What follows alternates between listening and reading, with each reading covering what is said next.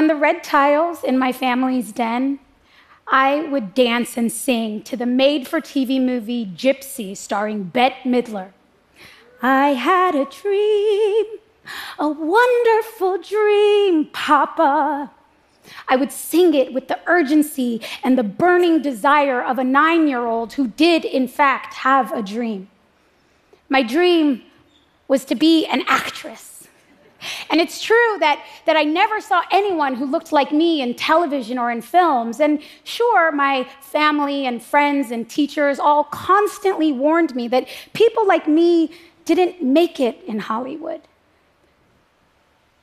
But I was an American. I had been taught to believe that anyone could achieve anything, regardless of the color of their skin, the fact that my parents immigrated from Honduras, the fact that I had no money. I didn't need my dream to be easy, I just needed it to be possible. And when I was 15, I got my first professional audition. It was a commercial for cable subscriptions or bail bonds, I don't really remember. But what I do remember is that the casting director asked me, uh, Could you do that again, but just this time sound more Latina? Um, okay, so you want me to do it in Spanish? I asked. No, no, do it in English. Just sound Latina. Well, I am a Latina, so isn't this what a Latina sounds like? There was a long and awkward silence, and then finally, okay, sweetie, never mind. Thank you for coming in. Bye. It took me most of the car ride home to realize that by sound more Latina, she was asking me to speak in broken English. And I couldn't figure out why the fact that I was an actual, real life, authentic Latina didn't really seem to matter. Anyway, I didn't get the job. I, I, didn't get a lot of the jobs people were willing to see me for the gangbanger's girlfriend, the sassy shoplifter, pregnant chola number two.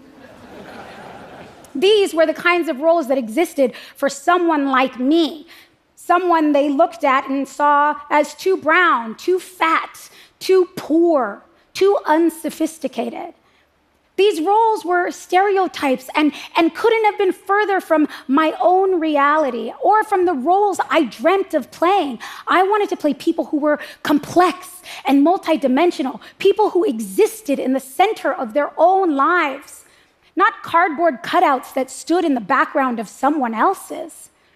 But when I dared to say that to my manager, that's the person I pay to help me find opportunity, his response was, Someone has to tell that girl she has unrealistic expectations. And he wasn't wrong. I mean, I fired him, but he wasn't wrong. because because whenever I did try to get a role that wasn't a poorly written stereotype, I would hear, "We're not looking to cast this role diversely." Or we love her, but she's too specifically ethnic. Or unfortunately, we already have one Latino in this movie.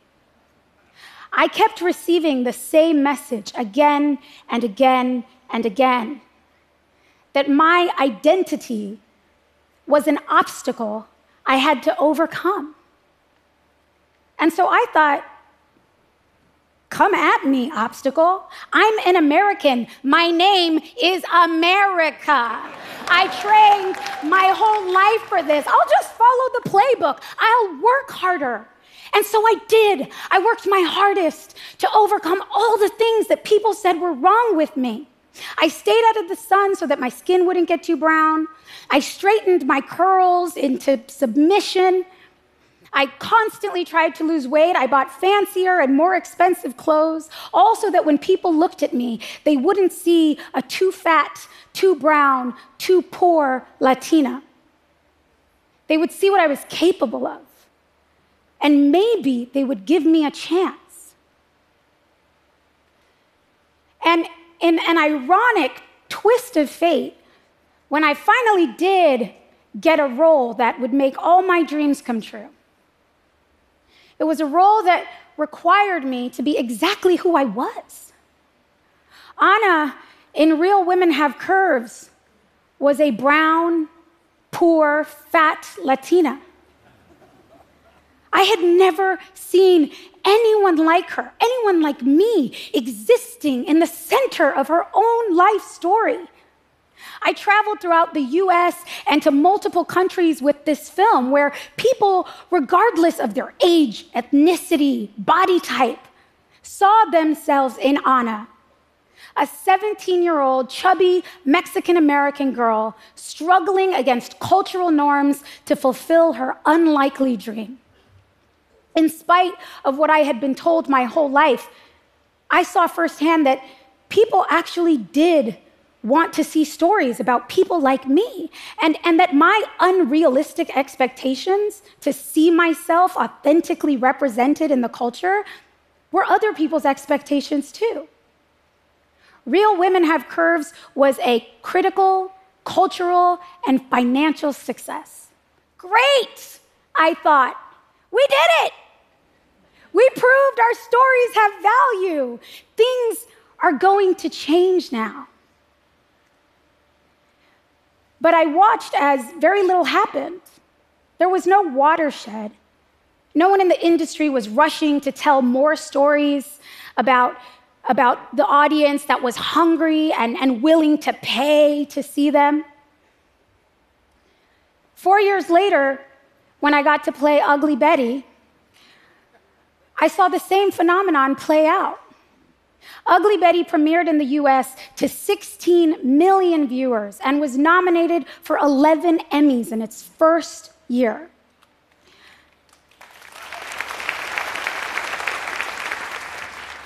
But in spite of Ugly Betty's success, there would not be another television show led by a Latina actress on American television for eight years. It's been 12 years since I became the first and only Latina to ever win an Emmy in a lead category. That is not a point of pride. That is a point of deep frustration, not because awards prove our worth, but because who we see thriving in the world teaches us how to see ourselves, how to think about our own value, how to dream about our futures. And anytime I begin to doubt that, I remember that there was a little girl living in the Swat Valley of Pakistan. And somehow she got her hands on some DVDs of an American television show in which she saw her own dream of becoming a writer reflected. In her autobiography, Malala wrote, I'd become interested in journalism after seeing how my own words could make a difference, and also from watching the Ugly Betty DVDs about life at an American magazine.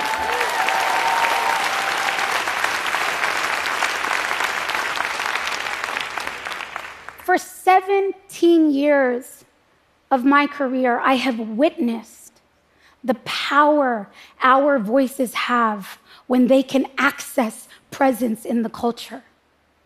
I've seen it. I've lived it. We've all seen it in entertainment, in politics, in business, in social change. We cannot deny it. Presence creates possibility. But for the last 17 years, I've also heard the same excuses for why some of us can access presence in the culture and some of us can't. Our stories don't have an audience. Our experiences won't resonate in the mainstream. Our voices are too big a financial risk. Just a few years ago, my agent called to explain to me why I wasn't getting a role in a movie. He said, They loved you, and they really, really do want to cast diversely, but the movie isn't financeable until they cast the white role first. He delivered the message with a broken heart and with a tone that communicated, I understand how messed up this is. But nonetheless, just like hundreds of times before, I felt the tears roll down my face and the pang of rejection rise up in me, and then the voice of shame scolding me You are a grown woman. Stop crying over a job. I went through this process for years of accepting the failure as my own and then feeling deep shame that I couldn't overcome the obstacles. But this time I heard a new voice a voice that said, I'm tired. I've had enough. A voice that understood my tears and my pain were not about losing a job. They were about what was actually being said about me, what had been said about me my whole life by executives and producers and directors and writers and agents and managers and teachers and friends and family that I was a person of less value. I thought sunscreen and straightening irons would bring about change in this deeply entrenched value system. But what I realized in that moment was that I was never actually asking the system to change. I was asking it to let me in. And those aren't the same thing.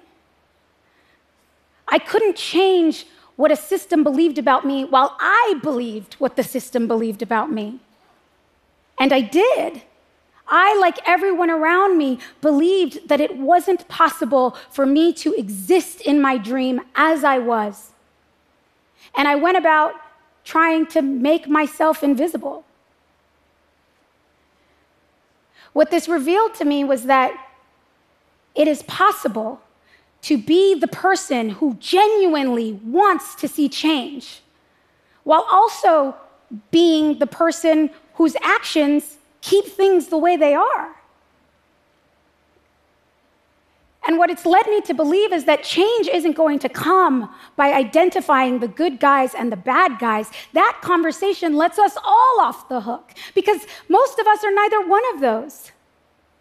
Change will come when each of us has the courage to question our own fundamental values and beliefs, and then see to it that our actions lead to our best intentions. I am just one of millions of people who have been told that in order to fulfill my dreams, in order to contribute my talents to the world, I have to resist the truth of who I am. I, for one, am ready to stop resisting and to start existing as my full and authentic self. If I could go back and say anything to that nine year old dancing in the den, dreaming her dreams, I would say, My identity is not my obstacle. My identity is my superpower. Because the truth is, I am what the world looks like. You are what the world looks like. Collectively, we are what the world actually looks like. And in order for our systems to reflect that, they don't have to create a new reality. They just have to stop resisting the one we already live in. Thank you.